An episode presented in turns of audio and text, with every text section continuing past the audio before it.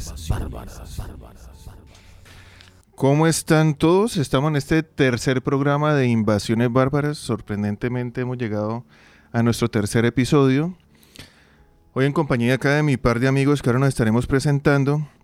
Si recuerdan las invasiones bárbaras, tomamos series o documentales de Netflix. Hasta este momento solo han sido sobre temas de salud, pero esperamos ir variando esta temática. Y hacemos discusión desde nuestra experiencia como médicos, como genetistas, como pediatras, como bioeticistas, hablando sobre estos documentales. Hoy estamos en la ciudad de Neiva, donde vivimos los tres, en nuestro, nuestra casa que es Pool de Plug, el mejor bar de rock de la ciudad de Neiva, en la calle 21, número 5A38. Por más que el leche flores no le van a dar cerveza Descuento del 10% para los primeros cinco que ya no mentiras, eso ya, estoy comprometiendo a los, a los dueños. Y ese tercer capítulo, pues como dice Javier, siempre es un capítulo muy bacano, de un documental muy bacano que hay en Netflix que se llama Pandemia. Pandemia, tema totalmente en boga, totalmente de moda.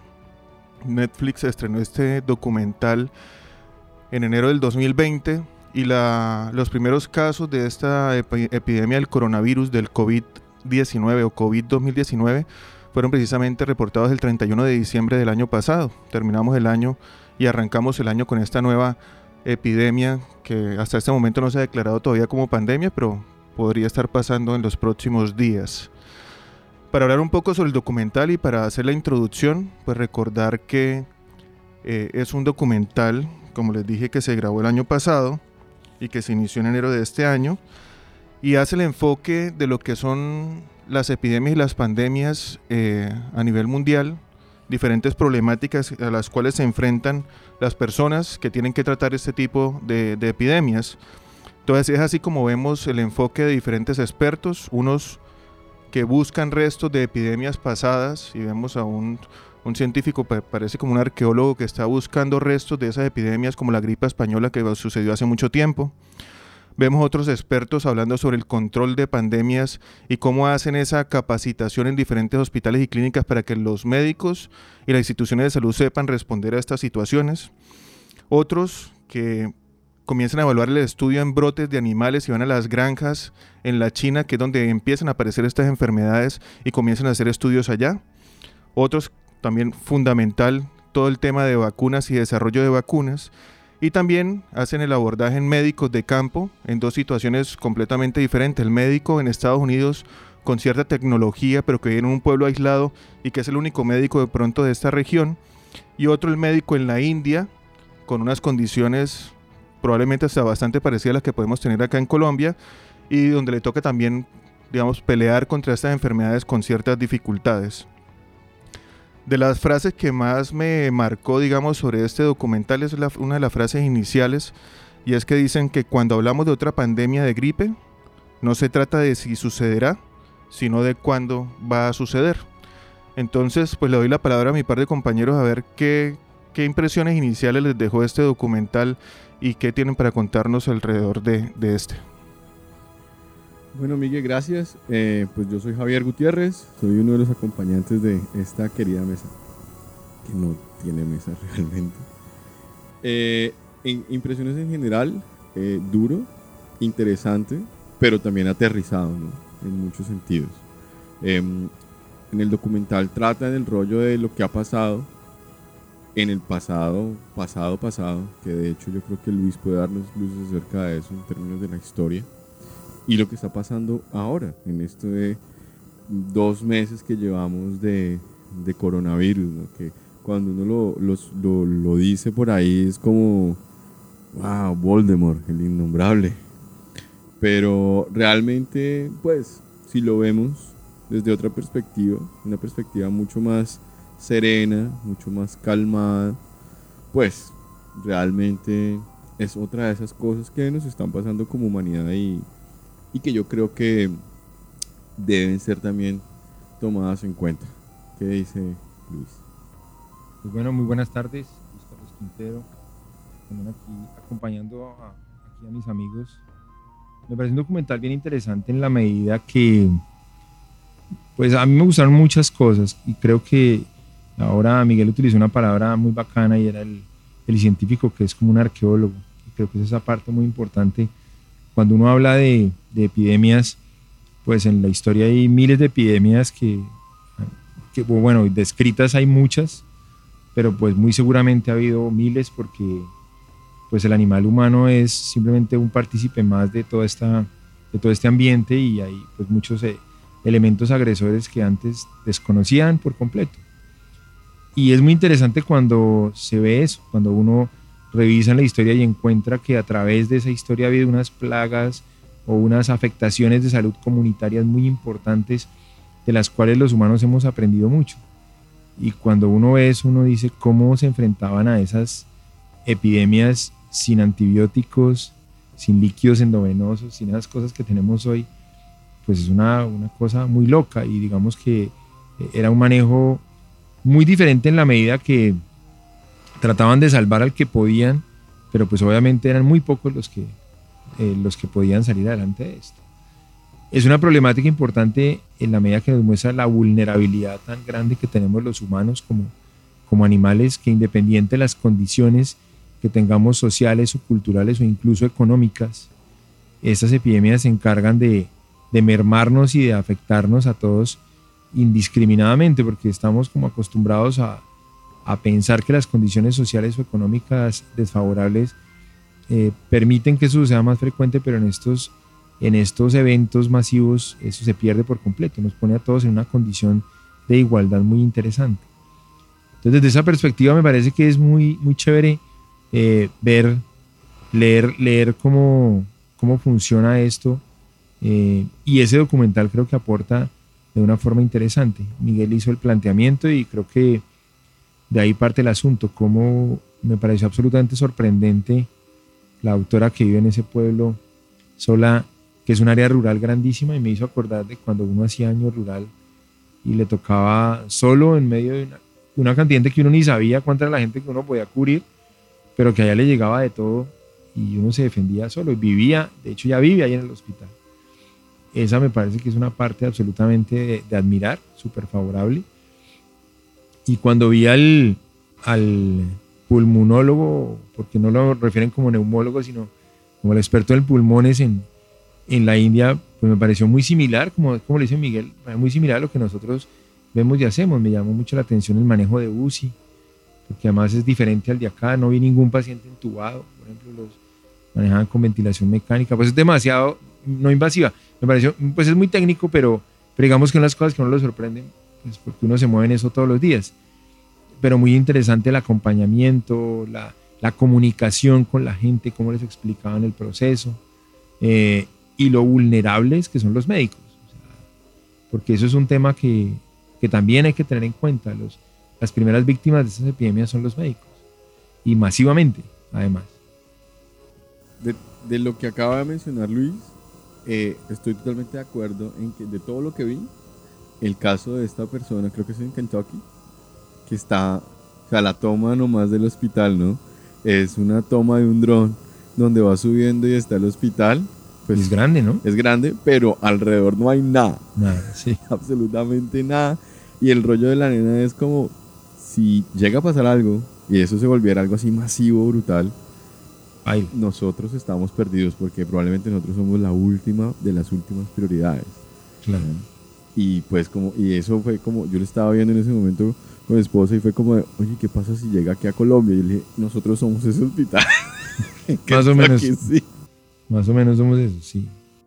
Bueno, yo creo que Luis tocó los puntos claves que, que queremos hablar en, en, esta tarde sobre, sobre este documental y cuando, cuando queremos abordar este tema de pandemia y que son los, a, fin de cuentas lo que menciona el documental.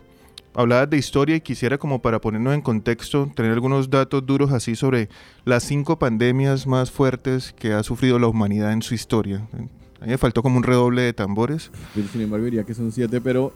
Yo tengo cinco. A mí me gusta más el cinco, Javier, qué pena. Cinco. Cinco. Entonces la número, la número cinco... O sea, la menos grave de todas. La menos grave fue la del VIH. Una epidemia que... Ah, una en eh, pandemia en general, sí señor. En 1981 se decretó esto. Y hasta la fecha, porque todavía pues seguimos teniendo casos de muertes por esta, pero cada vez menos y ya una, digamos, una, una, una epidemia que está controlada, se dice que cobró la vida de 25 millones de personas desde 1981 hasta ahora. Una pregunta antes de que sigas, Miguel. ¿A Yes. qué le podemos llamar pandemia? Yo estuve buscando, sí, hay una definición de la Organización Mundial de la Salud y digamos que se refiere pandemia a cuando tenemos una infección que es nueva, ¿sí? Y que se demuestra que se puede transmitir con efectividad de persona a persona. Hablamos de nueva porque no se ha documentado hasta el momento que hubiese producido infección en los humanos y generalmente son vienen de animales, ¿sí? No hay una inmunidad anterior de esta infección, o sea, hablamos de un virus que circulaba en animales, nunca había estado en seres humanos, pasa a los humanos y comienza a ser efectiva la transmisión entre estas personas. Entonces ahí empieza, ese, ese es como el primer punto. Ya des- la declaratoria de pandemia, por ejemplo, el coronavirus todavía no se dice que es una pandemia, sino solo habla, a un momento se habló que era un brote, después fue la alerta sanitaria que salió a finales de enero y ahora todo está en, en nivel de epidemia, pero ya se dice que es pandemia cuando hay transmisiones de diferentes continentes. Pero no tiene nada que ver con el número de afectados. Sí. ¿no? El, El- dato el- como tal, como número de afectados, yo no lo, no lo encontré. La, la pandemia es cuando afecta a casi todos los miembros de una, de una localidad. Entonces, o cuando afecta a muchos países, porque hoy, hoy el problema que tenemos es que rápidamente afecta a muchos países por nuestras vías de comunicación. Entonces, hace 300 años, pues para que una infección pasara de Asia a América, pues era re loco, era imposible, o pues muy difícil. Ahora, en horas tú viajas de Hong Kong a Nueva la, York. la globalización. eso, eso cambia por completo. Entonces, el, digamos que la, en- la epidemia es un número alto de personas o de animales en un mismo lugar y en un periodo, pero la pandemia es que afecta a casi todos. O sea, es mucho más masivo en, en cuanto a eso. ¿sí? Y, y lo refieren también cuando cubre a diferentes países, que ese es el problema que tenemos, que tenemos hoy, por ejemplo, con el coronavirus que tú estás refiriendo. Sí. El del HIV también fue lo mismo, porque pues obviamente afectó a muchos países. ujú, Y tú estás mencionando que eran 25 millones de personas, ¿sí? De VIH. De VIH del 80 y ¿qué Del dijiste? 81 hasta la fecha. Del 81 a la fecha, o sea, uf, 8 y 4 como 40 y pico años, a 25 millones. Me imagino que tuvo un pico muy grande en los primeros los años 80, claro. y ahora pues está más controlado, pero Ujú. igual. Listo. o sea, Listo.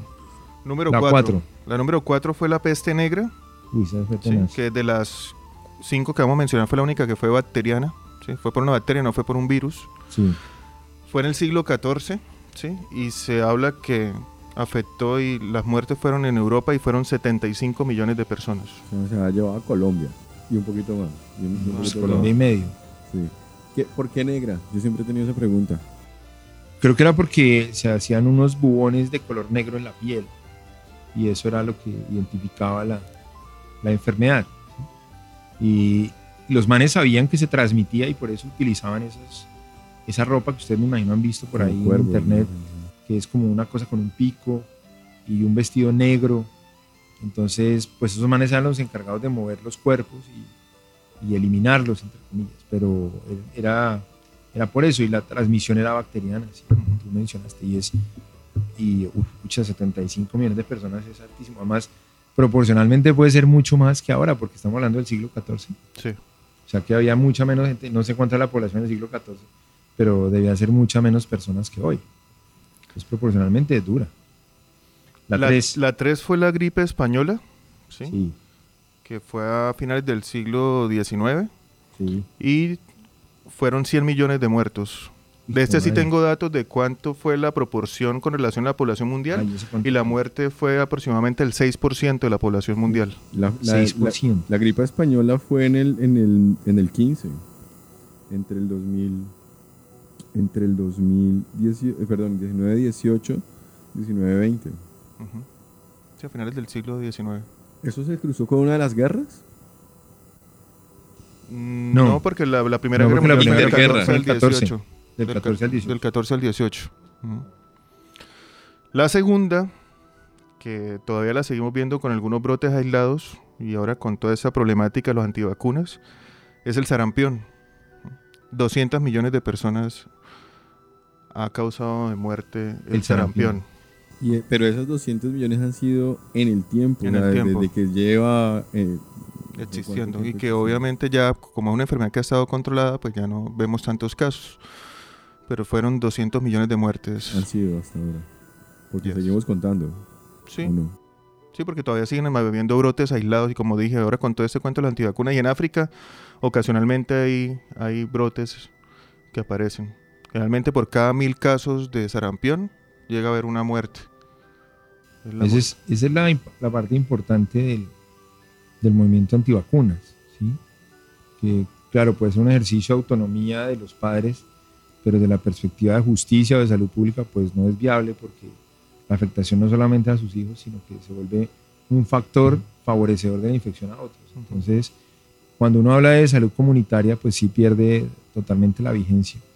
Y ese es el punto más importante de la antivacuna. ¿sí? Como en muchas otras cosas, tu individualidad va hasta cierto punto cuando no hay una afectación a la comunidad. Entonces, el sarampión, es, y el sarampión está vigente. Esa es, mucha, o sea, todavía hay casos.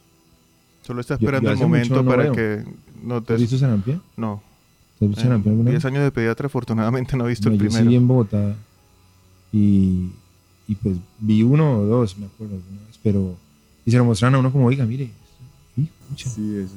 pero, pero no, no he vuelto a ver. Hay una, hay una parte muy interesante del documental, creo que es en el segundo, en el segundo episodio. Me parece una mamá con su familia, ¿no? Y básicamente el argumento de ella es, ¿quién va a saber más o mejor sobre mis hijos que su propia madre? Pero pues, a todas luces se cae, o sea, como, pues, se cae por muchas razones ese argumento. Y lo que dice Luis, ¿no? Puede ser que tú los quieras proteger, pero el riesgo hacia los vecinos pues, es brutal, es altísimo. Claro, ahí se, pues sí, es el, digamos, el principio de autonomía, ¿no, Luis? Pero la beneficencia de los niños, sí. la no maleficencia y la justicia, ¿no? Con el resto de, de comunidad. Hay mucho, mucho conflicto ahí Hay- ético en, Hay, en una- el hay medio. unos, hay unos textos muy chéveres que hablan de autonomía social. Y eso me parece chévere, porque la autonomía está concebida como la capacidad individual de decir sus propias cosas. Entonces, algunos autores que, pues por definición no sería, digamos, lo correcto, pero sí hablan de autonomía de una sociedad, o sea, donde todos funcionan a través de un ejercicio de autonomía común. Digo, por definición no cuadra, pero me parece interesante verlo desde esa, desde esa perspectiva también. Ahora, la autonomía en teoría es absoluta, ¿sí? pero hoy también algunos proponen, yo estoy dentro de esos, yo soy fanático de la autonomía, pero también creo que la autonomía pues, no puede ser absoluta en la medida que va a haber prioridad con otros. Por ejemplo, la justicia creo que es un elemento mucho más poderoso. La justicia entendida desde la perspectiva de la equidad, o sea, no, no desde la perspectiva legal, sino desde la perspectiva de la equidad, entendida así. Y lo beneficente, pues sí sería lo que uno buscaría, que aunque es lo menos poderoso de todos, pero, pero sería como el algo más. Pero sí creo que desde la perspectiva de autonomía, pues perdería vigencia en ese orden. Porque es que ahí ya, como es tan macro el problema, pues ya no puedes pensarlo desde lo individual. Tienes que pensar es en, en, en justicia y en beneficencia, ¿no? no puedes pensar en autonomía. Es que yo no quiero, no, no me importa si usted no quiere, porque es que nos afecta a todos. No se puede. Y que siempre es- está el, el- el concepto ese de que si es mi salud, es mi vida, pero no es que solamente no te está afectando a ti, está afectando a toda una comunidad. Y lo que muchas veces la gente no sabe y que probablemente en algún programa tendremos que hablar solamente de, de antivacunas y de esta responsabilidad, pero es que mucha gente no sabe que hay personas que no se pueden vacunar y que, y que su inmunidad, el hecho de que no se enfermen, depende de que el resto sí estemos vacunados. ¿sí? Entonces ese- esa es la injusticia que estamos cometiendo, o una de las, de una de las injusticias que se podría cometer, sobre todo con esas personas que tienen problemas de defensa y que no se pueden llegar a vacunar. De acuerdo. Número Dos. Uno, esa fue la dos, la dos fue el sarampión. La dos fue el sarampión. ¿Y la uno cuál creen ¿Cuántos que dijiste es? muertos del sarampión? 200, 200 millones. Sí. Yo le apuesto por la B y no de burro. La, la número uno, La número uno es la viruela. Mm, claro. 300 millones de muertes mientras que estuvo. Recordar que la viruela, gracias a la viruela, digamos que tenemos las vacunas. Sí, fue Edward Jenner en el siglo XVII. El hombre comenzó a, en medio de esta epidemia trágica, llevándose 300 millones de personas, fue el que llegó y dijo, caramba, toca como, como hacer algo y toca, toca, toca desarrollar algo para prevenirlo. Y había una enfermedad que se eh, asimilaba a la, a la viruela. Creo que él, él agarró las lesiones de la vaca, lo que tenían en la sí. piel, tomó muestra de esa enfermedad y se la inyectó él y a los hijos, ¿no? A los hijos, güey. Ajá. Y por eso es que se llaman vacunas, porque era, se tomó de las vacas. De allí es de donde viene el término. Entonces fueron 300 millones de personas. Yo quería traer todos estos números porque de ahí la importancia y la relevancia de cuando hablamos de pandemia y de este documental es ver que cuando una enfermedad de estas aparece y si no se controla, la mortalidad puede ser absolutamente muy alta.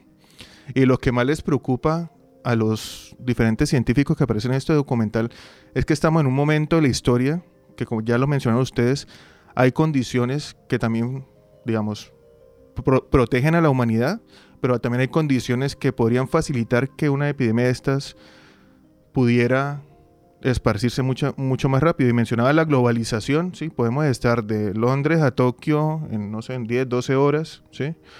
También tenemos otro factor fundamental y, y gravísimo, que es lo que hablamos ahora de, de los antivacunas. Sí, se nos ha olvidado esta historia, creemos que esto fue ya esa historia anterior, que eso fue mentira, que la historia nunca pasó y que la gente no se muere de eso porque ya no vemos gente morirse de eso. ¿sí? Otro problema grande son las fake news, las noticias falsas. Y ahora que, pues con el trabajo que hago en redes, todo el día me preguntan, bueno, ¿es cierto que para el coronavirus sirve tomar vitamina C de determinado laboratorio o el omega 3? ¿Es cierto que hay casos ya de coronavirus en Ibagué porque ya apareció por allá un labor- reporte de laboratorio que habla de coronavirus y he tenido que decirle pues que el coronavirus es una familia de virus y que pueden reportarle coronavirus, pero que no es el coronavirus que está produciendo la, esta epidemia ya en, en la China. Entonces, con todas estas condiciones de este mundo actual, eso es lo que le preocupa a estos científicos, y que, que no, es, no es pensar que nunca va a pasar, sino cuándo, cuándo realmente va a pasar. Yo quería saber, en medio de este panorama, ¿ustedes cómo ven la situación? ¿Ven, ven muy cercano una pandemia de estas? ¿Creen que este coronavirus se nos está acercando mucho o están más tranquilos y cautos al respecto?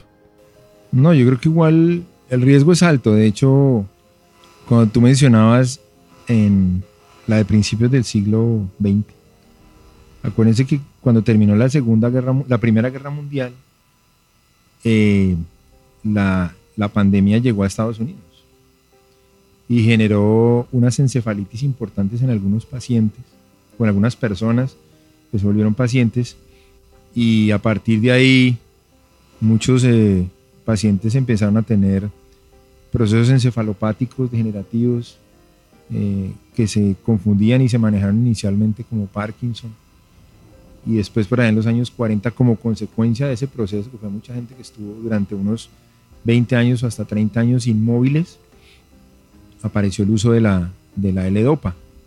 ¿sí? Entonces, pues una cosa llevó a la otra de algo viral, pasó a algo, unas secuelas y ahí se da otro manejo.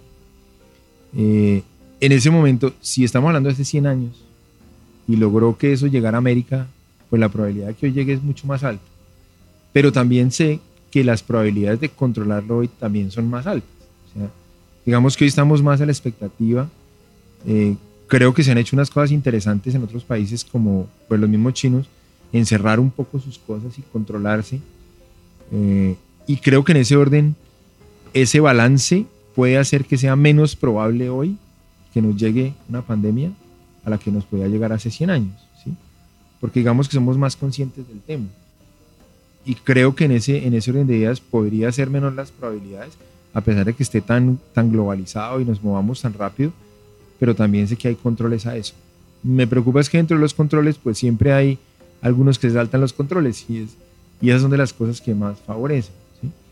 Entonces, yo, yo pensaría desde mi perspectiva, yo creo que puede ser más difícil hoy, por e- pero por los controles, ¿sí? No por la comunicación, sino porque somos más conscientes del control. Entonces creería que en ese orden puede ser.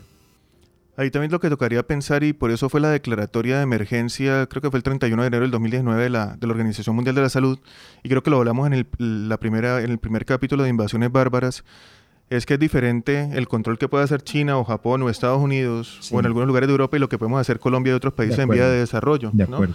Y ese fue el miedo, ¿no? Como pongámonos alerta, y hay una alerta mundial porque no todos los países van a poder responder de la misma manera, ¿sí? Y si llega a pasar un caso en Bogotá, bueno, pero si es en el Chocó o si es en La Guajira. ¿cómo va a ser la respuesta? Que es lo que mencionaba también Javier cuando cuando veía el documental con su esposa y pensaba, bueno, ¿en qué ese, eh, vamos a estar en ese hospital solos. Claro, ahí- ahí queda uno paila. Ahí sí, la, la probabilidad que uno controle eso es prácticamente ninguna. Sí, una locura eso. Pues nada, y yo también, a ver, en cuanto a que si va a llegar o no va a llegar, em, hace dos semanas, o una semana larga, me llamó un- una persona que yo aprecio mucho. Me escribió un mensaje, ¿no? Así por WhatsApp, tenemos que hablar. y yo, yo, ok, estoy ocupado. Estaba en una fiesta de cumpleaños, precisamente, y mm, de, de niños. Y le dije, llámeme cuando estoy en la fiesta. Bueno, el man me llamó y me dice, Javi, ¿tú cómo ves el tema del- de la pandemia, del coronavirus? Yo con él tomé un curso de, de datos, de análisis de datos masivos el año pasado. Es una persona muy, muy pila. Pero estaba preocupado porque tiene familia.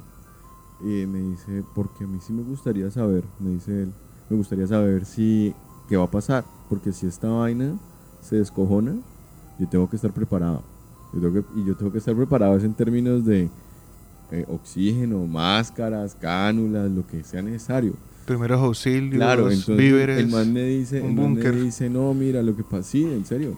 El man me dice, esto, mm, yo estoy haciendo unos negocios con China y resulta que desde la semana pasada no me han contestado, los manos usualmente son muy, muy proactivos, no me han contestado, sin embargo también están con el nuevo año chino. Y entonces me dice, el, el, el Cu- sábado me dice, si el lunes no me contestan, que es cuando levantan el año, el nuevo año chino, es porque esto se fue a la mierda. No estaban muertos, andadas de parranda No, o, o porque viceversa. está- Porque, la cuestión está muy dura y no van a abrir fábricas ni siquiera. Y ahí sí, Javi, necesitamos hacer algo. Y yo le dije, venga, vamos a calmarnos, vamos a esperar a ver qué pasa. Y miremos a ver. Entonces, es probable que lleguen, es probable que llegue algún caso. Eh, este virus particularmente tiene una tasa altamente infecciosa comparados con los anteriores virus, con el SARS, ¿se acuerdan del SARS por Sí. allá? ¿Se acuerdan del MERS? Sí, que, también son coronavirus. que también son coronavirus. El MERS fue uno de estos, uno de estos virus que salió, eh, emergió en, en, en Arabia, que se transmitía a partir de camellos. El SARS también fue, sí fue asiático. Eh, pero, pero pues bueno, se quedaron por allá y, y se autorrestringieron de alguna manera, pues también debieron, debieron haber políticas para que esto ocurriera. Si llega a llegar acá, pues bueno, creo que Colombia, o por lo que he leído, Colombia ya tiene algunos protocolos, unos protocolos montados de diagnóstico para, para estos casos. Sí, hace poco salió la noticia Sí. y sacaron pecho diciendo que era el primer país latinoamericano que podía hacer la detección de este virus. Exacto. Pero pues no falta el caso que se escape por ahí y. Pero, señor, No, no, no, sino que es, es exactamente eso. O sea, el, el juego del terror también es, el otro, es la otra estrategia, ¿sí? que esa es la que a mí pues, más me preocupa. Salieron en las noticias, acuérdense, hace unos días que el primer caso en Cali, pues a las pocas horas dijeron que no, que no. Estaba de parranda. Sí. No, y entrevistaron al man y el man estaba ahí guardado, lo tenían guardado en su casa, no podía salir. Un poco.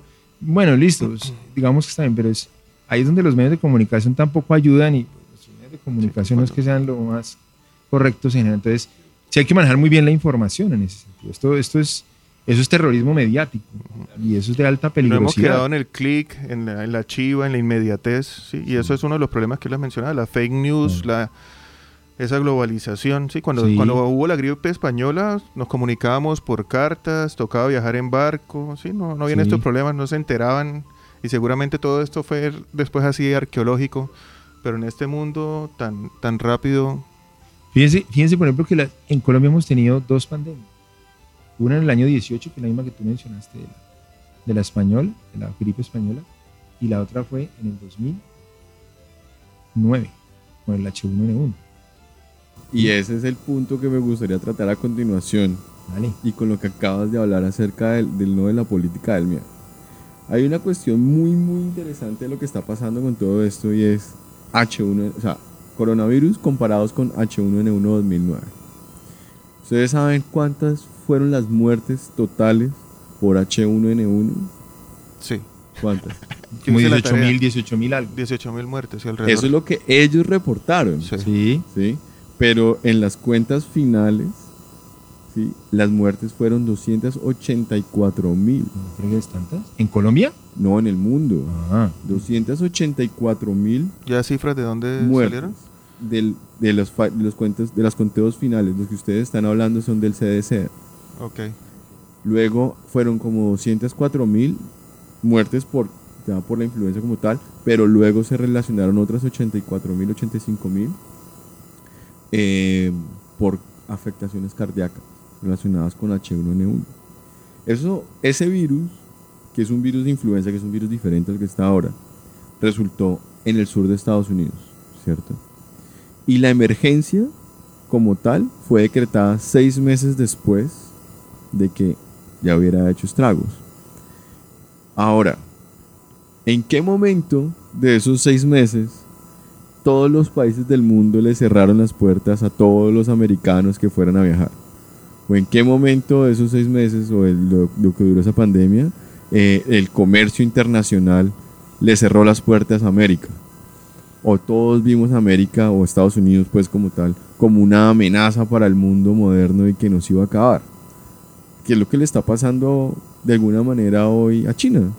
¿no? O sea, hoy estamos viviendo en un mundo tan xenofóbico que estos manes están si- siendo vistos como los que van realmente a acabar con la existencia de, de Tanto la que la humanidad. gente no quiere comprar en China ni quiere comer arroz chino. O sea, Eh, cosas exacto. la desinformación reinante es tan fuerte. Exacto. ¿Y cuántas muertes llevamos?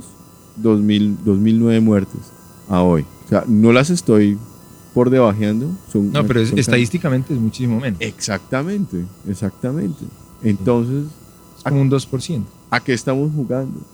Ahora, si nos ponemos a ver también en cuento de las noticias, estos manes construyeron un hospital como en 10 días, ¿no? Sí. Un hospital que aquí dura mí- 15 años. Para mil personas. Exacto. ¿A qué estamos jugando nosotros en términos de realmente estamos siendo objetivos con los pies en la tierra a pensar, oiga, cuidado porque es que este real, ya es una epidemia, sí hay que tener cuidado, no es una cosa tampoco para dejar de lado, pero socio. Pues mira que hoy yo hablaba eso con un, con un amigo y yo le decía, bueno, esto, porque el problema, por lo menos mi problema actual es que yo dudo de todo. Dudo en el sentido que uno ya no sabe si es que de verdad la noticia es esa o se la están magnificando o se la están inventando. Entonces, pues hablamos y decíamos, bueno, y a todas estas, ¿realmente esos virus salen así de repente o, o son virus creados o son virus liberados? O, porque uno tampoco sabe. ¿sí? ¿Sí me entiende? O sea, es, siendo un poquito fantasioso en el asunto, pero pues yo soy de la generación de la ciencia ficción y es- Star Trek y todas esas vainas que después han pasado. Pero también uno, no- yo por lo menos me cuestiono eso. Podrá sonar tonto para algunos, pero eh, dentro de todos estos intereses comerciales, económicos tan poderosos en el mundo, estas cosas también pueden ser estrategias desde esa perspectiva, ¿sí? Porque tú mismo lo dijiste, o sea, la gente le coge cierta versión a todo lo que se refiere a eso y, pues como la gente tampoco piensa mucho ni lo analiza, entonces hasta dejan de comprar chino porque de pronto se les contagia. Tú mismo lo dijiste, pues porque además es verdad. Entonces, e- esa parte me parece que es tal vez como la más preocupante, por lo menos desde mi perspectiva, como que uno, uno tiene una realidad cercana a lo que realmente se puede hacer. ¿sí? Eso para mí es eh, muy grave desde, desde la perspectiva de estructura social. Pues uno no se mueve mucho, yo por lo menos no me muevo mucho en mi ciudad, entonces pues, digamos que uno podría estar más o menos protegido en ese orden. Pero yo pienso en todos aquellos que viajan y se mueven, pues debería generarles una angustia importante ese tipo de cosas, porque no hay un, realmente no hay una información real y veraz. Claro. Eh, Hace poco, ahora antes de comenzar, estábamos hablando con Luis y con Miguel acerca del el rollo de las redes sociales y qué, tanto, qué tan poderosos pueden llegar a ser en el grado de influencia que tienen sobre las personas. Entonces, yo no tengo ni Facebook ni Instagram, tengo Twitter, Javier Gutiérrez A en Twitter. Y eh, una de las fotos que encontré de estas terribles, ¿no? Fue una persona en como, en el, como en el Transmilenio, una persona con rasgos asiáticos, probablemente era completamente colombiano. Pero entonces el, man está ahí sentado y en la foto dice, donde este man tosa, lo levanto a pata. Imagínate.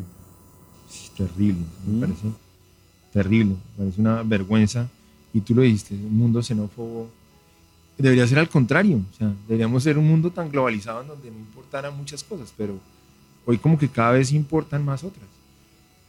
Yo creo que estamos, estamos, estamos, tomados por, por el escepticismo, ¿sí? por la por la por el odio, ¿sí? por, por pensar que somos superiores a los otros, ¿sí?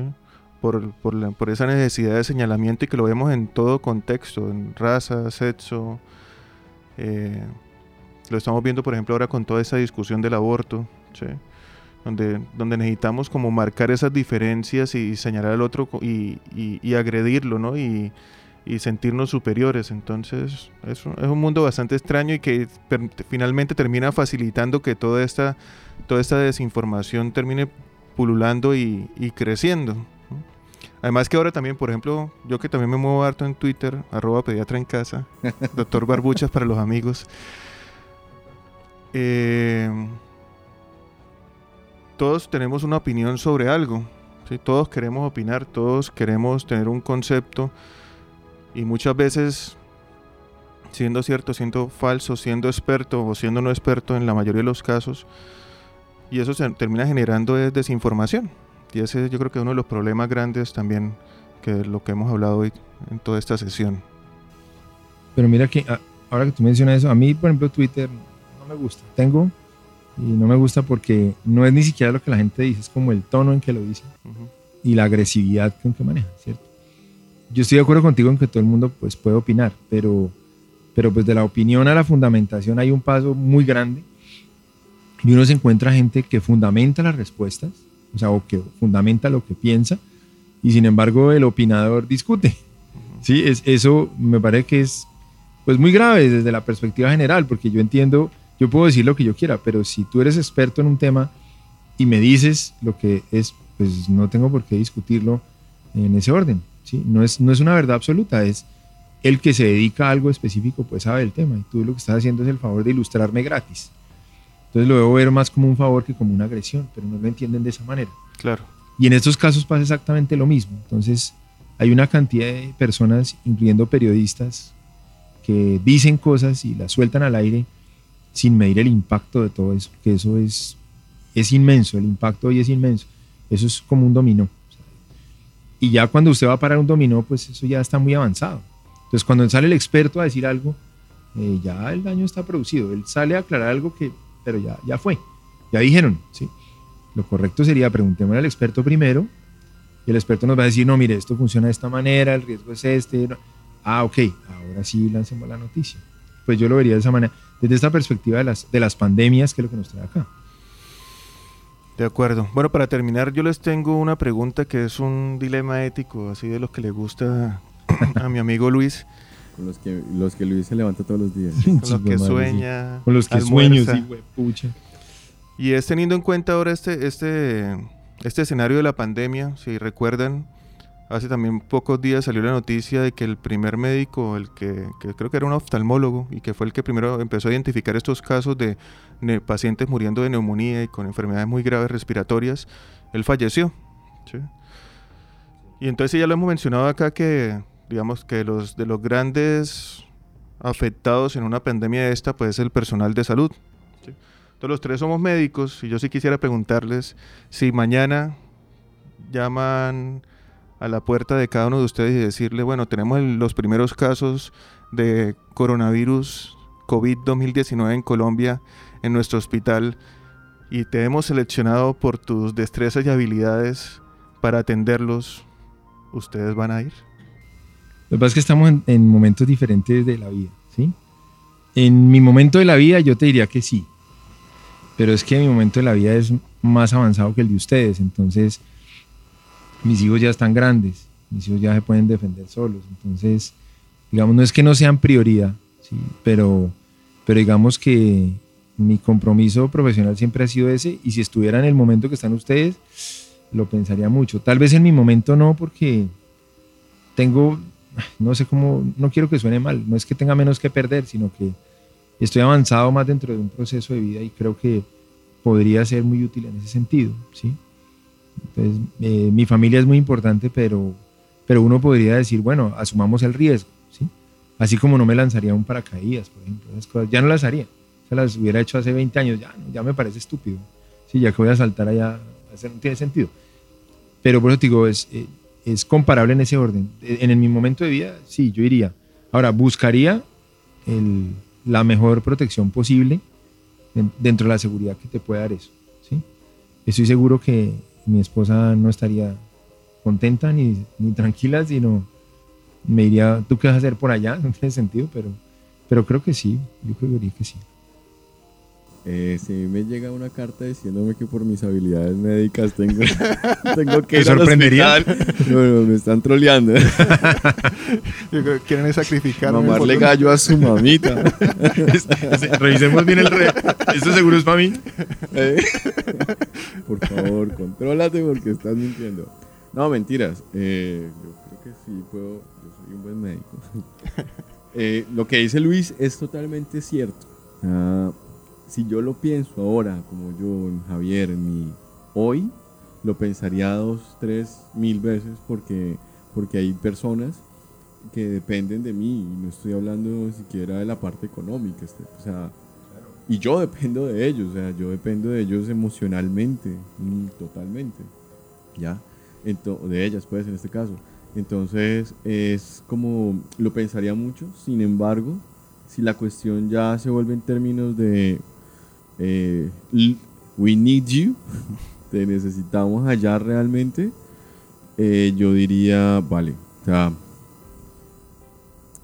hay, digamos que hay cosas, hay cosas mayores, ¿no?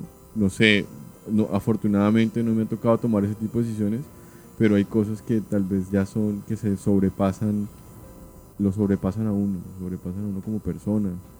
Y si ese momento llegara a pasar, pues lo pensaría muy seriamente. Pero ¿Y tú? muy buena pregunta. sí. Y yo, Esa, esa pregunta es poderosa. ¿Tú irías? ¿Irías conmigo? sí, yo, ¿Está bien? yo creo que lo haría, sí. Yo creo que, sí, de acuerdo. Hay familia. eh, es imposible no pensar en, en- en el propio bienestar, sí. Pero también uno termina como médico pues pensando en el bienestar del otro, ¿no? En, en la necesidad de esa atención y que, digamos, como, como también día a día uno se enfrenta, por ejemplo, a los, a los cuidados paliativos y, le, y me dicen, no, ¿cómo usted se atreve a ir a ver niños que, se, que van a morir y niños con cáncer, ¿sí? Y digo, pues si yo no lo hago, pues de pronto alguien, no ver a alguien más que lo haga, ¿sí? Entonces es como asumir esa responsabilidad y darse cuenta de que es el, el trabajo que hay que hacer y que a veces ese trabajo, pues probablemente va a tener un riesgo y en este probablemente, en este sea puede ser un riesgo alto. Muy ¿sí? alto. claro. Bastante alto. un, un profe mío, era el profe de, cirugía, profe Tomás Palacio, quien respeto mucho, que aprendí muchas cosas de él. Él decía que uno no estudia medicina para servir a su familia, sino uno estudia medicina para servir a las personas. Y que uno se ocupaba de los familiares de otros y alguien se ocupaba de los familiares de uno. ¿sí? Eh, yo sigo pensando eso. Entonces, por eso, creo que, por eso les digo, creo que en mi momento histórico no, no, es, no es tan difícil, pero, pero sí creo que el compromiso es ese no deja de ser muy difícil para esto específico en tu pregunta, ¿no? que me parece muy poderoso, como Armagedón, pues. Mm, Sí. eso. Sí, como algo así. Eh, eh, hay otras cosas en las que no. O sea, sí, si me dijeran, no, es que tiene que ir al ejército. No, marica, esa vaina sí no voy a ir. O sea, Salados. voy a hacer lo que quiera, bueno, no voy a ir. ¿Sí? Pero una cosa de estas, sí, me parece que es, es lo, lo correcto. Es lo correcto. como la vocación, ¿no? De alguna manera, Sí, el claro. llamado que, que- que tenemos para lo que hacemos. Sí, Exacto.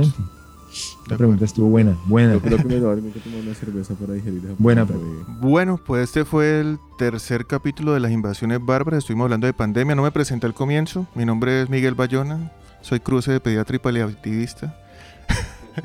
y entonces, pues encantado de haberlos tenido. Seguimos esperando sus sugerencias sobre temas que podamos seguir hablando. Y un gusto y nos seguimos escuchando.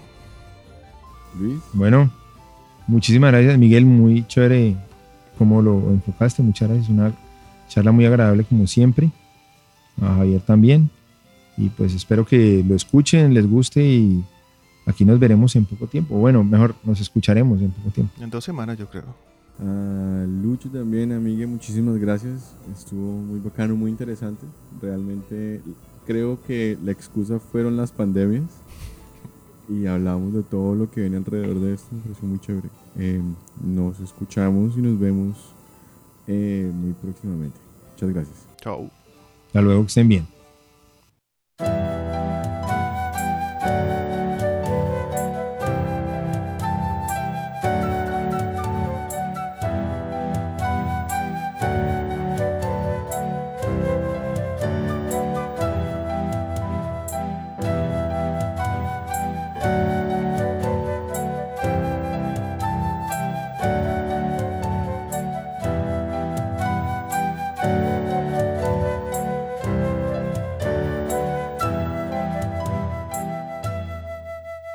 Invasiones bárbaras.